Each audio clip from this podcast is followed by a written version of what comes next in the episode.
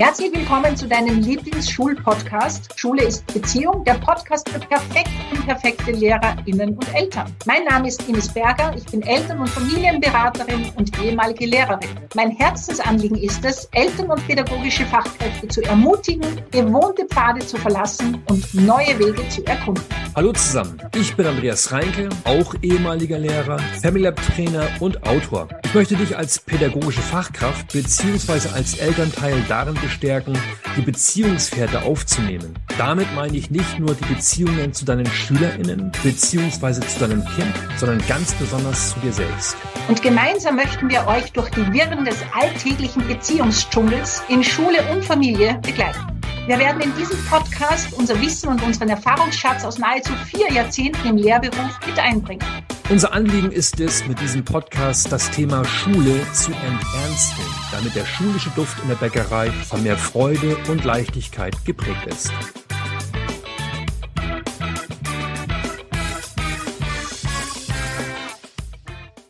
Ja, herzlich willkommen, lieber Daniel Passwig. Schön, dass du dir die Zeit nimmst. Schön, dass du da bist. Danke, liebe Ines. Lieber Daniel, magst du dich ganz kurz vorstellen? Was ist denn so deine Expertise? Warum, also ich weiß ja, warum ich dich eingeladen habe, aber magst du das vielleicht selber, ja, äh, den Zusehern, Zuhörerinnen erklären, was da so dein Thema ist, mit dem wir heute in diesem Podcast starten? Gut, mache ich ganz kurz und prägnant. Ähm, meine Expertise liegt vor allem im Bereich Kommunikation, Gesprächsführung, ähm, Coaching und Intervis Intervision, Supervision von Menschen, Lernbegleitung, Lernbetreuung, Lerndiagnostik und Salutogenese sind so meine, meine Fächer. Von den Studien her bin ich Physiker und Psychologe und arbeite in meiner eigenen psychologischen Beratungspraxis mit Kindern, Jugendlichen und Erwachsenen zu 70, 80 Prozent zum Thema Schule, Pubertät, Erziehung und andere interessante Geschichten. Und ich denke, die Zuhörerinnen und Zuhörer werden jetzt schon herausgehört haben, worum es uns heute geht, nämlich ums Thema Lernen, Schule, wie kann man Jugendliche motivieren? Kann man sie überhaupt, Jugend, kann man sie überhaupt motivieren? Äh, Themen Konzentration, wo ist die Verantwortung der Erwachsenen? Ja, und ich würde sagen, ich stelle dir vielleicht mal so meine erste Frage, was sind denn so die häufigsten Themen, die bei dir in der Praxis im Zusammenhang mit Lernen, Schule und ja, Kindern so auftauchen oder natürlich auch mit Thema Eltern? Also es sind ähm, drei Themen, die hauptsächlich vorkommen. Das Hauptthema schlechthin ist die fehlende Motivation bei Schülern und Schülerinnen, vor allem in der Sekundarstufe 2, wo sie ein, zwei Jahre vor Abschluss der Schule keine Lust mehr haben, keine Motivation verspüren, keinen Sinn mehr sehen. Und die Eltern entsprechend verzweifelt sind, weil sie sagen, jetzt so knapp davor die Schule abzubrechen, wäre ein Wahnsinn. Der zweite Punkt ist ähm, Schulangst, Prüfungsangst, Panik, das ist auch ein gutes Thema bei Schülern und Schülerinnen. Und das dritte Phänomen ist, dass die Eltern mit den pubertären Reaktionen und den Werteveränderungen ihrer Kinder nicht klarkommen. Da ist es so, dass in den meisten Fällen dann mehr mit den Eltern arbeitet als mit den Kindern selbst, weil die Kinder gehen da relativ locker durch im Gegenzug zu den Eltern. Mhm. Aber Hauptpunkt ist auf jeden Fall die Motivation, vor allem jetzt in den letzten Jahren in der Pandemie und der Sinnverlust oft auch. Ja. Mhm. Ja, vielleicht wollen wir gleich mit dem Thema Motivation einsteigen, weil es ist ja so Beginn eines neuen Schuljahres. Und wie gibt es da etwas, wo du sagst, das würdest du, und unser Podcast richtet sich ja hauptsächlich an die Eltern, was würdest du denn gerne den Eltern denke, wir müssen schauen, je nachdem, wie alt die Kinder sind. Aber fangen wir vielleicht mit der Sekundarstufe 1 an. Mhm. Wie, was gibt es denn so an, an Impulsen, Ideen, die du den Eltern gerne mitgeben würdest?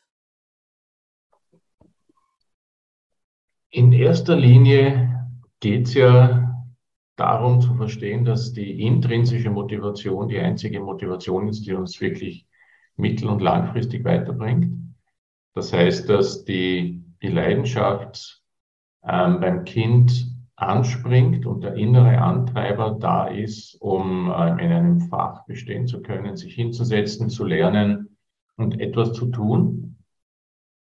Die extrinsische Motivation funktioniert auch gut, hat aber ein paar Nebeneffekte, die etwas problematisch sein können und sind auch aufwendiger.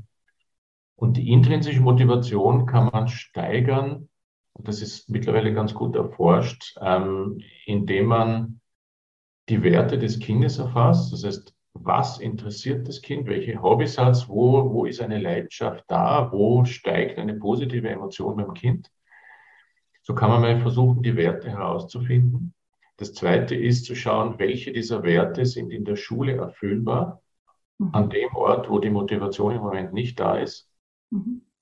Und welcher Sinn steckt für das Kind dahinter, in die Schule zu gehen oder für ein bestimmtes Fach zu lernen? Und daraus resultiert dann eine erhöhte Identifizierung mit dem System Schule an sich. Das brauchen teilweise die Schüler, das brauchen aber teilweise auch die Eltern. Mhm.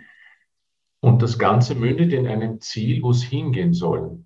Der Knackpunkt ist der, dass wenn ich mit Schülern arbeite, sagen mir die Eltern manchmal, das haben sie eh schon bei den Kindern probiert. So der Unterschied ist, ich komme nicht aus der Familie. Das heißt, ich bin unabhängig und das sind die Kinder bei mir auch, sie sind bei mir nicht abhängig. Und der zweite Punkt ist, ich schaue mir die Ziele der Kinder an und nicht die Ziele der Eltern. Mhm. Und die Eltern ticken natürlich naturgemäß so, dass sie ihre eigenen Ziele, Wünsche und Bedürfnisse haben und einen Teil dessen auf das Kind projizieren. Das heißt, bei mir kommt das Kind mit Werten, die das Kind teilweise den Eltern gar nicht sagt, weil die Eltern diese Werte bewerten und damit manchmal herunterdun. Mhm. Hast du da ein Beispiel? Ja, ein, ein sehr gutes Beispiel, das auch immer wieder vorkommt. Am, in der ersten Sitzung ist meistens ein Elternteil dabei, manchmal auch beide. Und ich habe einen Burschen, der war 13, 14 Jahre alt, gefragt, äh, was macht er denn gern? Wo hat er seine Leidenschaft? Wo steigert er sich richtig rein? Und er hat dann voller Freude gesagt, beim Online-Gamen. Der Vater ist neben ihm ziemlich blass geworden. Hat gemeint, das kannst du nicht sagen, so ein, so ein Wahnsinn. Und das ist der Unterschied zwischen meiner Wertehinterfragung und der der Eltern, mhm. weil, ähm, weil der Wert Online-Gaming ist halt ein Klassiker, vor allem bei jugendlichen Burschen. Und das ist etwas derart Wichtiges für sie, dass sie das nicht herunter tun kann. Es macht keinen Sinn.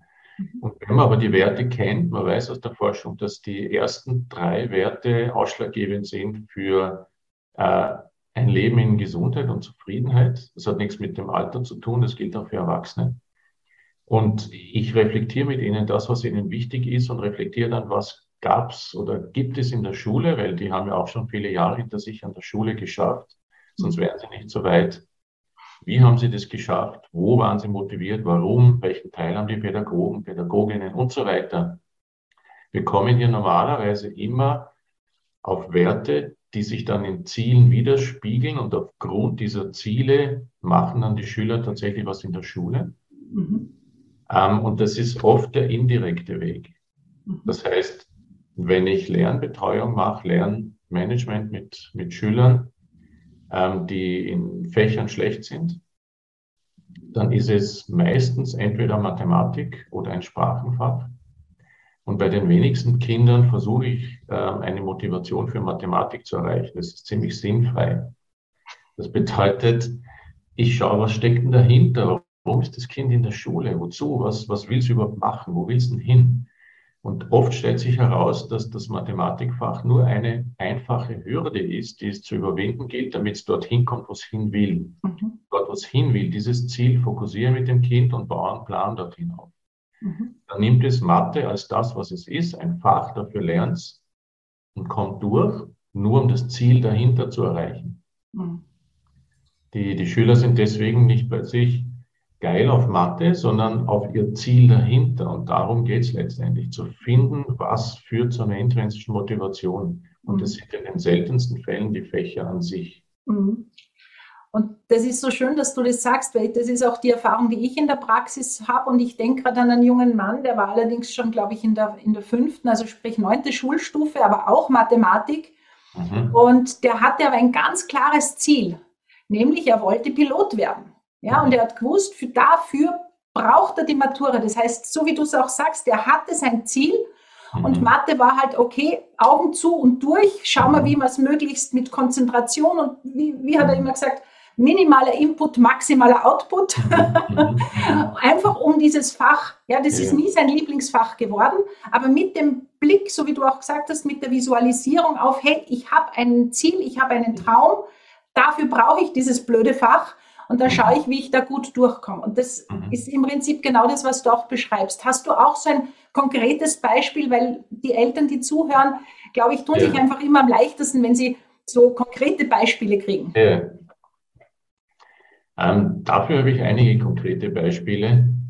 Eines ist vielleicht etwas exotisch, weil es aus dem HTL-Bereich kommt, aber ich bringe es trotzdem kurz. Das war ein Schüler in einer Maschinenbauabteilung, der das Fach Elektrotechnik absolut nicht leiden konnte.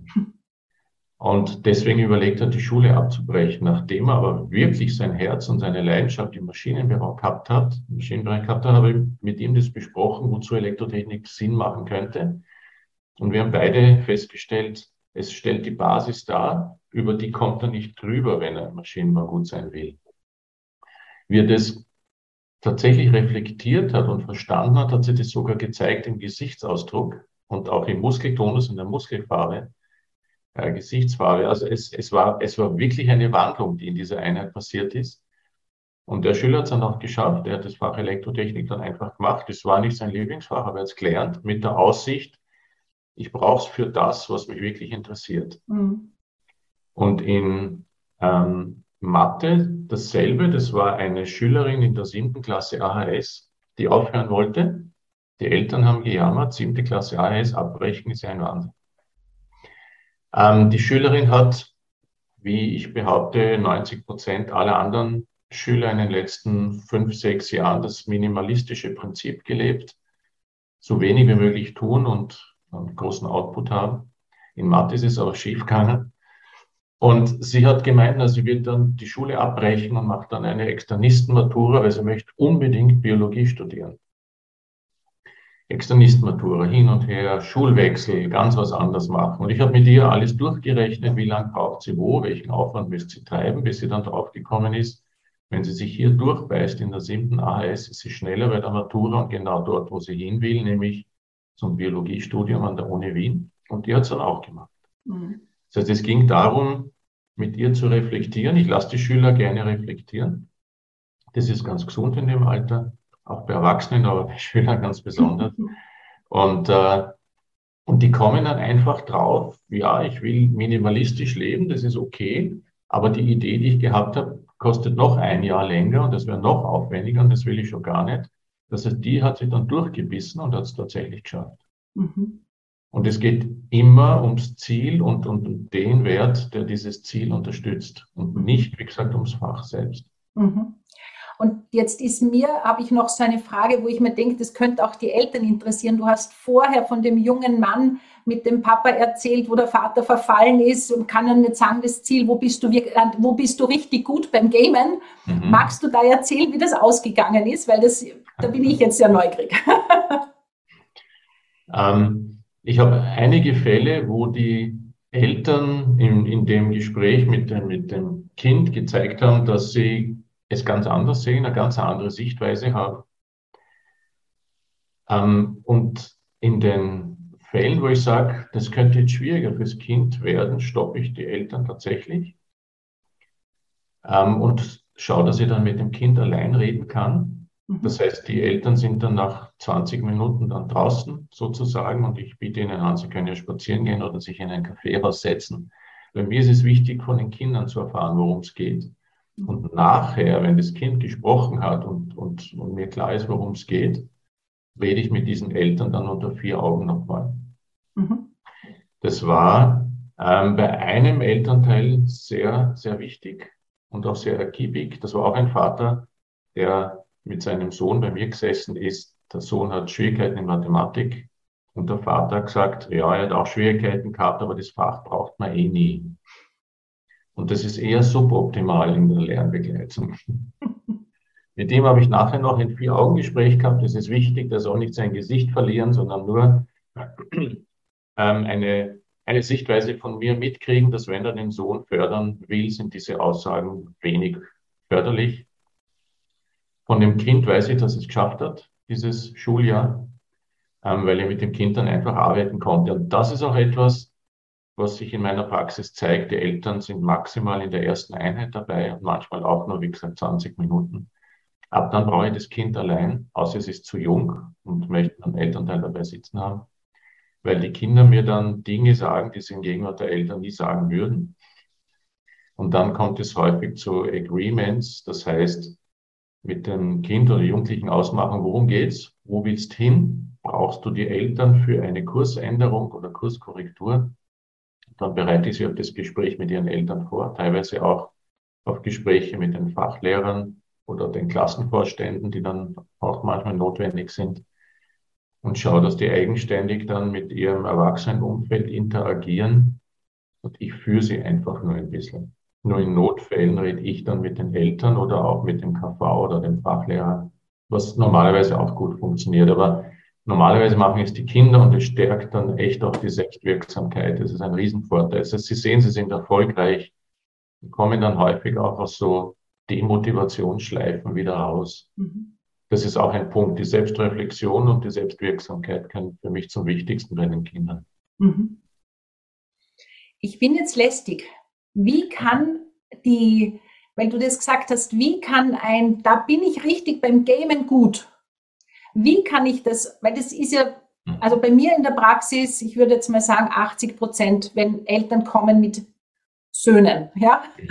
Äh, da ist einfach dieses Gamen steht im Zentrum ja. für die Jugendlichen. Genau. Und wie können Eltern, die so ein Kind zu Hause haben, ohne, weil das, was sie halt ja dann oft machen, ist den Stecker ziehen, Handy wegnehmen. Das Einzige, was die Kinder lernen, ist, äh, die Eltern auszutricksen. Genau. Also ich, ich habe ja ein Mädel, die, die, äh, wenn der das Handy weggenommen wird, dann gibt die ganz schnell, also hatte, ist, ist, ist schon erwachsen mittlerweile, da hat die ganz schnell die SIM-Karte rausgegeben und hat es in, in ein altes Handy reingegeben. also das ist ja das Einzige, was sie lernen dann, ja, oft ja. gegen uns zu kämpfen. Das heißt, wie könnten sich Eltern, die wirklich da jetzt zuhören und sagen, hey, ich kriege meinen Sohn oder auch vielleicht meine Tochter überhaupt nicht mehr von diesen ähm, ja, Kasteln, wie es oft genannt wird, weg. Was, könnt, was könnte da ein Weg für die Eltern sein? Das ist eine Frage, die stellen mir Eltern immer wieder. Ähm, ich sehe es pragmatisch und statistisch einmal. Das heißt, äh, statistisch gesehen haben Jugendliche ähm, in der Sekundarstufe 2 eine durchschnittliche Online-Gaming-Zeit von 20 Stunden pro Woche. Das gilt als normal. Wenn es in dem Rahmen abspielt, gilt es als normal und man sollte eigentlich nichts dagegen tun außer die schulischen Leistungen werden wirklich problematisch. Ähm, dann mache ich immer Agreements mit den Schülern. Das heißt, wir schauen uns an den, den, seinen klassischen Wochenplan, den, den der Schüler hat. Ähm, schauen uns an, welche Fächer er zusätzlich lernen müsste neben einem Normalbetrieb, um positiv sein zu können, wie viel Zeit er dafür braucht und bauen dann diesen Wochenplan aus zu einem Lernmanagementplan. Und dann zeigt sich, ob diese durchschnittliche Spielzeit, wenn der Schüler die eben hat, sich ausgeht. Mhm. Äh, wenn der Schüler ein Ziel vor Augen hat in der Schule, das ihm wichtig ist, dann, dann ähm, akzeptiert er eine Reduzierung dieser Zeit. Mhm. Das, was nicht geht und was ich Eltern auch immer wieder empfehle, ist, den Stecker zu ziehen oder den Router abzuschalten, ist nicht die Lösung, weil der Wert muss erfüllt bleiben. Aber eine Reduktion ist eine Lösung. Mhm. Also von 20 Stunden auf 8 Stunden runter machen die Kids. Sie dürfen sich aber aussuchen, wann sie diese 8 Stunden haben, weil tatsächlich hat sich gezeigt äh, bei vielen, vielen Interviews, dass das Online-Gamen an sich nicht den höchsten Wert darstellt, sondern die meisten Kinder sagen, sie spielen dann in Gruppen mit anderen, sie nennen sie auch Freunde. Sie haben daneben oder dahinter auch einen Chat laufen und sie bekommen irrsinnig viel Anerkennung, wenn sie in dem Spiel gut sind und für die Gruppe was erreichen. Und diese Form der Anerkennung und dieses soziale Netzwerk im Hintergrund, das ist das, was sie wirklich leidenschaftlich werden lässt. Das Spiel an sich ist etwas Cooles, aber die Emotion, und das zeigt sich, wenn man sie interviewt, steigt dann, wenn sie dann darüber reden, dass sie Punkte gemacht haben und die Anerkennung von ihren Freunden in der Gruppe bekommen. Das lässt sie wirklich raufschießen. Mhm. Diese Form der Anerkennung, die ja die intrinsische Motivation darstellt, die brauchen sie auch, wenn sie lernen. Das heißt, ähm, reduzieren der Spielzeit ist etwas, aber das geht nur in einem Agreement mit einer Vereinbarung. Da ist eine außenstehende dritte Person viel einfacher dann. Mhm. Aber nicht einfach wegnehmen und sagen, die nächsten zwei Wochen ist nichts. Mhm. Weil wenn ich mit den Schülern einen Lernplan erstelle und der geht über vier, sechs oder acht Wochen, wenn ich dem Schüler sage, so die nächsten acht Wochen hast halt keinen Wert mehr erfüllt, aber das stört dich ja eh nicht, dann wird er das nie durchführen. Mhm. Aber wenn ich mit ihm vereinbare, deine Werte bleiben erfüllt, aber in der Zeit reduziert, ist das für ihn okay, weil er kriegt ja nachher dann sein Ziel. Mhm. Also es geht meiner Meinung nach nur über Agreements, über Gespräche und über eine Erhaltung der wichtigsten Werte des Schülers. Mhm. Und aus deiner Sicht, diese, wenn jetzt diese Motivation gelungen ist, mhm. ja, also Vielleicht haben es die Eltern alleine geschafft, vielleicht haben sie sich Unterstützung geholt, aber das, es ist ein Agreement zustande gekommen. Mhm, mhm, Dann sind wir ja immer noch oft bei dem, ja, bei dem Punkt, hey, ich kann mich aber eigentlich nicht konzentrieren. Mhm. Ich vermute mal, das ist ja auch, oder ich, ich habe eigentlich yeah. nicht lernen gelernt. Ja, so fängt es yeah, ja schon yeah. oft an, weil in der Schule wird vorausgesetzt, dass die Schüler lernen, aber die wenigsten, also aus meiner Sicht, und ich war ja lange in der Schule an vorderster Front, sage ich einmal, im Normalfall hat man ihnen ja ganz am Anfang einmal beigebracht, so ein Lernen, Lernen. Mhm. Ähm, meistens so in der mhm. fünften Schulstufe, da haben wir aber die mhm. wenigsten Probleme und dann, wenn sie es gebraucht hätten, wenn es relevant wird, dann war das quasi vergessen.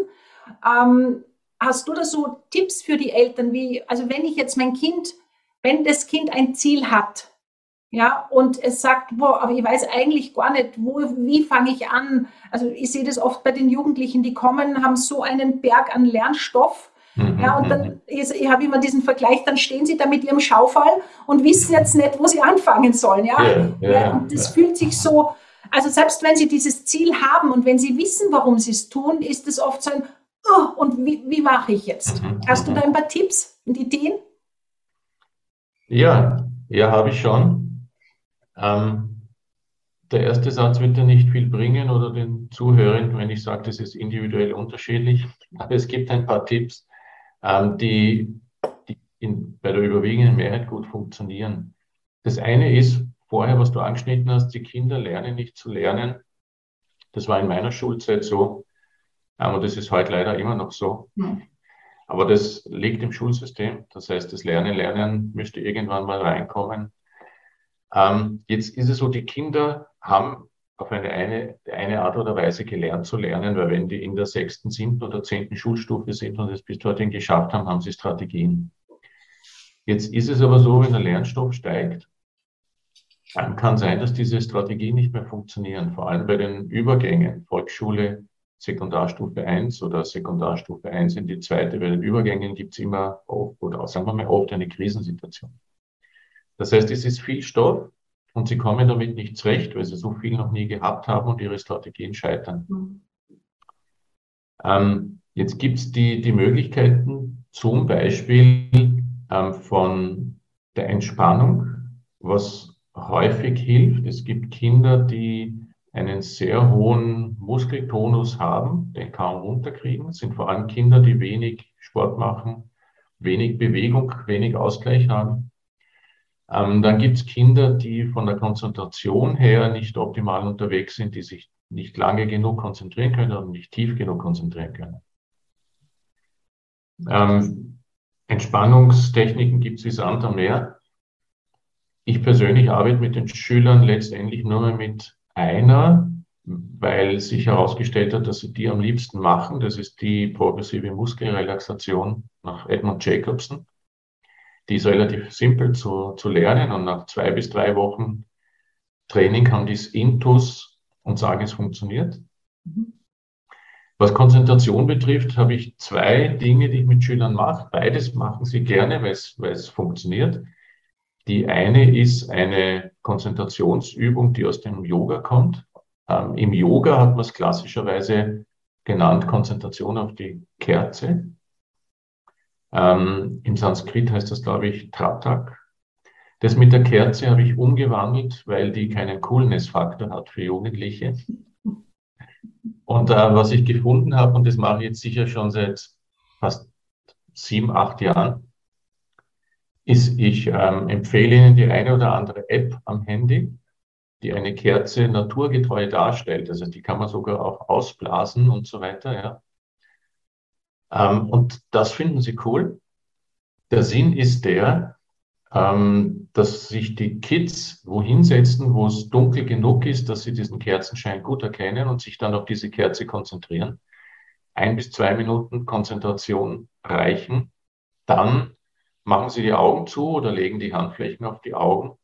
Und wie bei jedem, bei, bei jeder Einwirkung einer Lichtquelle ist es so, dass dann dieses Bild noch über eine gewisse Zeit auch bei geschlossenen Augen vorherrscht. Und dieses Bild, egal ob das jetzt eine Lampe ist oder eine Kerze, müssen diese Jugendlichen dann versuchen, so weit im Mittelpunkt des Gesichtsfeldes zu halten, weil dieses Bild verschwindet bei den meisten nach unten, bei manchen nach zur Seite oder hinauf und durch die Konzentration, so dass es immer wieder zurückholen, das Bild bei geschlossenen Augen, haben sie ihren Spaß und sie sollen dabei auch schauen, wie lange sie es schaffen, indem sie zum Beispiel das Handy einstellen. Das heißt, es ist eine Challenge, die vor allem bei SEC 1 und SEC 2 Schülern gut wirkt, weil sie sagen, ich habe mich gesteigert und bin jetzt schon da höher und dort höher. Die Wirkung ist ähm, schulischen, des schulischen Ausmaßes ist so, dass sich die Konzentrationsdauer und Tiefe damit erhöht. Das heißt, man hat dann festgestellt, dass aufgrund von, von dieser oder von vielen anderen Übungen, die es in diesem Bereich gibt, die Kinder wenn sie genauso lang lernen wie früher, wesentlich mehr erfassen in derselben Zeit. Und das taugt den Jugendlichen vor allem, wenn ich ihnen sage, sie brauchen nicht mehr zu lernen, sondern nur besser zu lernen, weil sie nicht mehr Zeit investieren müssen, aber wesentlich mehr herausholen können. Mhm. Das heißt, die detailgenaue ähm, Erfassung und auch die Detailwiedergabe ist wesentlich höher nach solchen Übungen. Sie brauchen also nicht mehr Zeit zu investieren. Und das mit der Kerze oder einer Kerzen-App ist eine Möglichkeit. Eine zweite, die auch gut ankommt, ist das Zeichnen. Das heißt, Sie suchen sich irgendeinen Gegenstand aus. Das kann das Handy sein, ein Kugelschreiber, ein Wasserglas. Ich gebe Ihnen eine Minute Zeit, diesen Gegenstand zu begutachten. Dann wird der Gegenstand weggelegt und Sie zeichnen den Gegenstand aus dem Gedächtnis auf ein Papier. Die ersten Zeichnungen wirken kreativ interessant, aber ab der fünften, sechsten Zeichnung ist es so, dass man auch wirklich Details erkennt und Proportionen stimmen. Das, was die Kids hier auch sehen, ist, es macht Spaß und die Zeichnungen werden besser. Und das hat nichts mit Zeichentalent zu tun. Und diese Übung bringt genau dasselbe wie die Kerzen-App. Das heißt, ich kann, äh, wenn ich mich eine gewisse Zeit auf etwas konzentriere und ich diese Zeit nicht steigere, es ist jeden Tag die Konzentration eine Minute auf einen beliebigen Gegenstand, zeigt Ihnen nach ein, zwei, drei Wochen, dass die Gegenstände dann wesentlich naturgetreuer gezeichnet sind, die Proportionen stimmen, das heißt, Sie haben wesentlich mehr Details durch die gleiche Konzentrationsdauer. Das ist nichts anderes als ein Hirntraining, mhm. das aber den meisten auch Spaß macht. Mhm. Es kostet wenig Zeit. Mhm. Und wenn ich diese, diese Kinder und Jugendlichen begleite, machen sie das fünf bis sieben Mal die Woche und ich interviewe sie dann, wie es war und dann gehen wir einfach Schritt für Schritt weiter und sie merken selbst, dass sie sich steigern und das zeigt ihnen wieder, dass es eine Selbstwirksamkeit gibt. Von mir ist es nur ein Impuls, sie machen es selbst. Mhm. Und da sind wir genau bei wieder dem Punkt, den du eh schon ein paar Mal angesprochen hast, diese Selbstwirksamkeit. Und mhm. da geht es auch jetzt schon um meine nächste Frage oder ja, so den Impuls, den ich auch immer wieder, oder die, die Frage, die ich auch immer wieder von den Eltern kriege, äh, wann weiß ich denn, dass es Zeit ist, loszulassen? Wo ist denn noch meine Verantwortung fürs Lernen? Ich kann doch mein Kind nicht anrennen lassen. Ich muss doch was tun. Ja, Weil wenn ich gerade so wie du gesagt hast, so kurz vor der Matura ähm, plötzlich will mhm. das Kind abbrechen. Ich meine, mhm. das, was mache ich denn da als Elternteil? Ja, und da sind wir jetzt auch bei diesem Thema Selbstwirksamkeit, glaube ich, mhm. ähm, dass viele Eltern, bitte widersprich, wenn es bei dir anders ist, aber bei mir ist es oft so, die übernehmen ganz oft die Verantwortung für eigentlich den Bereich der Kinder, sprich die persönliche Verantwortung. Und ich sage dann immer, ja, Selbstwirksamkeit ist, kann man im Prinzip vergleichen, aber auch mit Selbstbewusstsein wenn ich gerne hätte, dass mein Kind Muskeln kriegt, nützt es leider nichts, wenn ich die Handeln mhm. stemme. Ja? ja? Also hast du da auch noch so ein paar Impulse und Ideen aus deiner Praxis? Ja, ähm, und ich kann es auch bestätigen, was du sagst aus meiner Praxis. Das hört man an Aussagen wie, jetzt haben wir endlich die Matura geschafft oder jetzt haben wir endlich die Prüfung in Englisch geschafft. Und ich frage mich, waren Sie echt dabei? Haben Sie sich auch prüfen lassen? Also ich bin ein bisschen provokant manchmal. Das zeigt mir, dass sie nicht die Kinder losgelassen haben, das für sich selbst zu erfahren. Mhm. Der Punkt ist, dass Eltern unterstützen, finde ich super. Ist auch, ist auch notwendig. Schadet auch nicht, wenn die, wenn die Kinder 26 Jahre alt sind. Aber es ist ein Unterschied, ob das Kind in die Volksschule geht oder in die Sek 2 oder bereits studiert. Mhm. Das heißt, der, der, der Rahmen muss immer größer werden, immer breiter werden. Mhm. Und ein Kind darf auch in der Sek 2, wenn es ein Jahr vor der Matura steht, von den Eltern erfahren, dass es dafür eine Eigenverantwortung gibt. Und äh, dass man mit dem Kind auch darüber redet, wo magst du hin? Ähm, das, was ich gesehen habe, ist, es gibt viele Kinder, die in dem Alter sagen können, was sie wollen. Aber es gibt durchaus, ich sage mal, rund ein Viertel der Kinder, die es nicht sagen können. Mhm. Die Kinder wissen aber, was sie nicht wollen. Das heißt, wenn man keine Ziele findet, ist es besser, in die Nicht-Ziele zu gehen. Ähm, und das, das geht bei, bei Kindern und Jugendlichen sehr gut. Wenn sie also im Gespräch mit den Eltern auf nichts kommen, was sie interessiert, wo sie hinwollen, dann fragt man, okay, was darf überhaupt nicht sein? Was darf gar nicht passieren? Was ist ein No-Go? Das wissen die dann. Und dann kann man als Elternteil einmal kurz für sich reflektieren, okay, wenn diese drei Dinge nicht passieren dürfen, was ist am anderen Ende der Skala? Mhm. Und das bringt man dann als interpretativen Vorschlag. Mhm. Schaut, wie reagieren die Kinder darüber. Mhm. Ich glaube, dass es in dem Alter, ähm, also so ein paar Jahre vor der, vor, vor der Matura, unbedingt notwendig ist, die Kinder zur Selbstreflexion zu bringen und ihnen nicht zu sagen, was sie tun sollen. Mhm. Weil wenn ich als Elternteil sage, was zu tun ist, komme ich von, mit meinen eigenen Werten und Ideen. Mhm.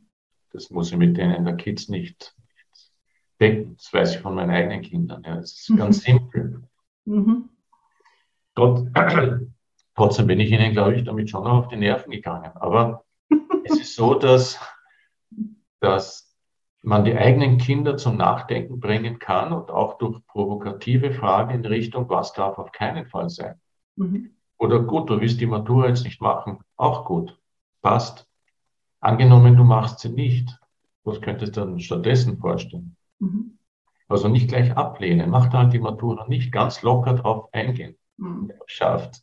Und schauen, was machen sie dann. Mhm. Ich persönlich glaube, dass ein Teil der Probleme im familiären Umkreis gelöst werden kann oder auch in den eigenen Peer Groups mit Freunden ähm, und dass man externe dann braucht, wenn man in einem sogenannten Stuck State ist und nichts weitergeht. Das heißt, wenn man steckt, vielleicht auch keine Gesprächsbasis mehr da ist oder sich so Emotionen entwickelt haben, dass die Eltern sagen, jetzt schreiben wir uns nur noch an. Mhm. Das ist dann der Zeitpunkt, wo ich sage, dann würde ich auf externe zugreifen. Mhm. Und die machen nicht viel anders als das, was die Eltern machen, aber mit professionellen Methoden und ohne familiären Emotionen. Mhm. Aber es ist immer wichtig, denke ich, herauszufinden, was will das Kind stattdessen oder wo möchte es hin? Mhm. Und was ist der kürzeste Weg? Der kürzeste Weg ist für die meisten halt sehr wichtig. Mhm. Und würdest du sagen, weil du die Verantwortung angesprochen hast, jetzt Sekundarstufe 2, sprich äh, 11. Schulstufe, aber was, es fängt ja in Wirklichkeit schon viel früher an, weil du hast ja gesagt, der Rahmen wird immer weiter. Wo würdest mhm. du denn sagen, fängt es an, das Thema Schule den Kindern in ersten Schritten zu übergeben? Hm. Ähm, das beginnt für mich spätestens in der SEC 1. Mhm. Das heißt, in der dritten bis vierten Volksschulklasse wäre es schon gut, Schritt für Schritt Kindern Eigenverantwortung zu übergeben. Mhm.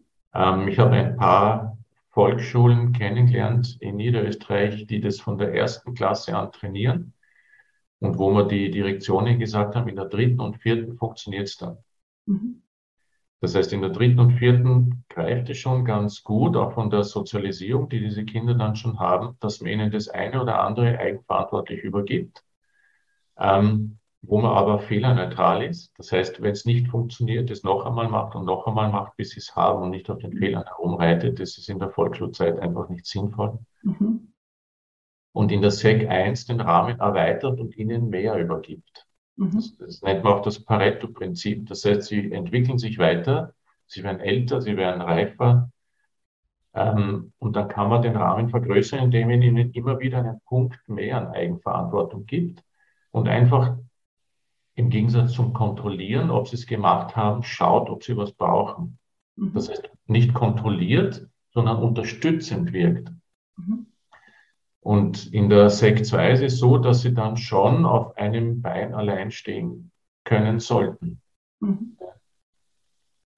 Und wie kann ich jetzt als Mama, weil das ist ja auch bei mir immer wieder der Klassiker, wie kann ich denn das konkret machen? Ja, dass ich die Kinder einerseits nicht überfordere, aber auch nicht mich überfordere, so in dem Hilfe, ich, ich kriege jetzt meinen ja, ich habe jetzt echt ein Problem mit mir, weil ich kann, ich schaffe es gerade nicht, mein Kind komplett loszulassen, weil in mir meine Gedanken losgehen, um Gottes Willen, was wird dann aus meinem Kind, dann wird es nichts. Oder äh, yeah.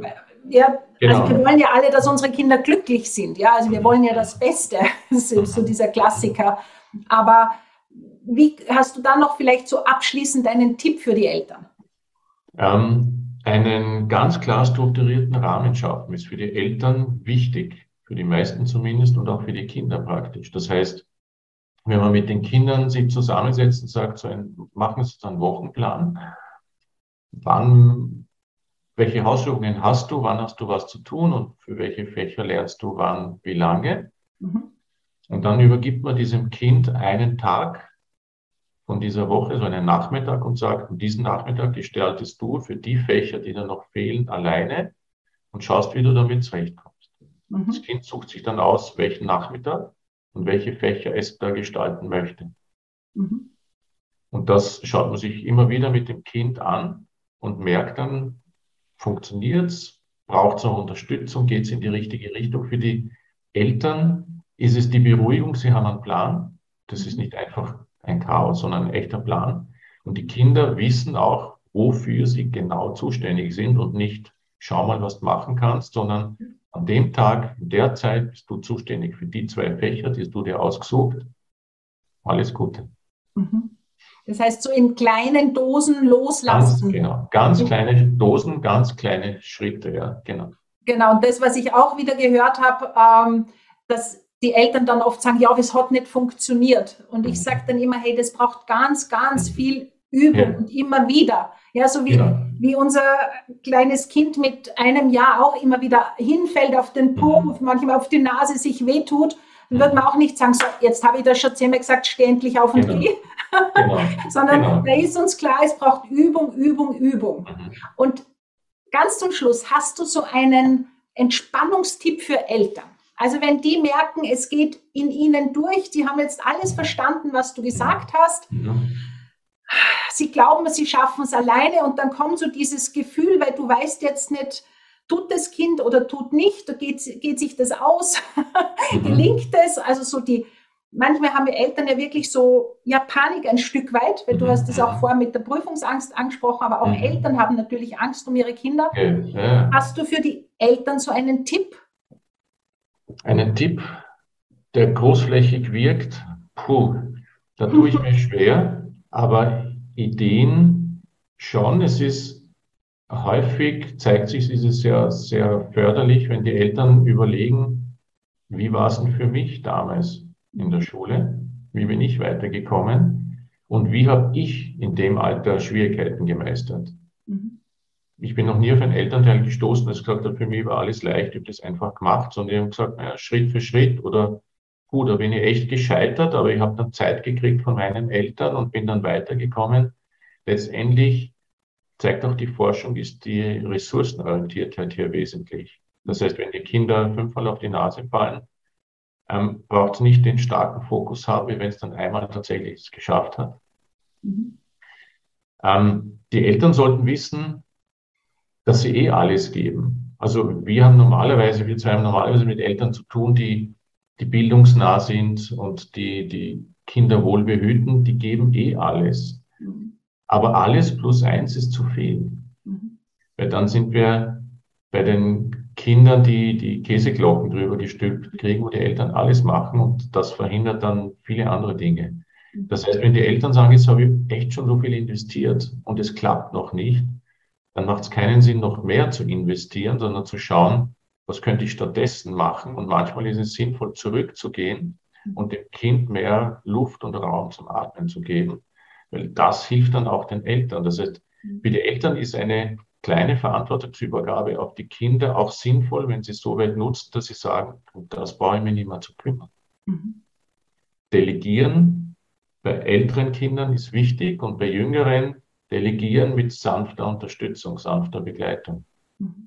Und ansonsten die Klassiker sind, wenn ich mit Eltern rede, sie sagen, sie gehen mit dem Hund spazieren, bevor sie ausflippen, sie machen Yoga in ihrem Kellerstübel, sie machen irgendwelche Atem Übungen. Also die Eltern sagen mir, jetzt bin ich mit ihr da im, im Zimmer gesessen und habe gemerkt, jetzt bringe ich es gleich um und haben wir gedacht, ich gehe lieber raus.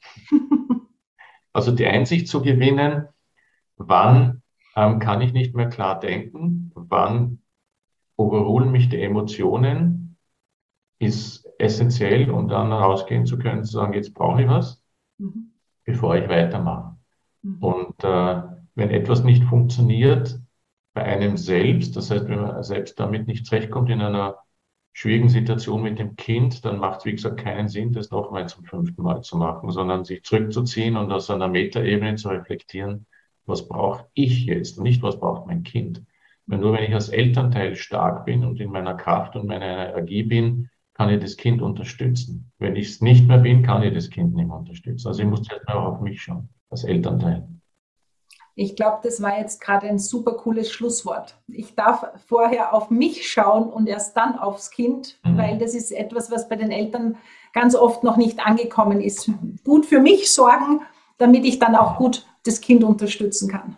Ja. Daniel, ich könnte mich noch stundenlang mit dir unterhalten und ich habe so eine Idee. Ich hoffe, du stehst noch einmal für ein Gespräch zur Verfügung, weil das Thema Prüfungsangst haben wir jetzt komplett ausgespart, ja, ja. ist aber sicher auch ein relevantes Thema. Mhm. Das heißt, vielen, vielen Dank inzwischen für deine Expertise.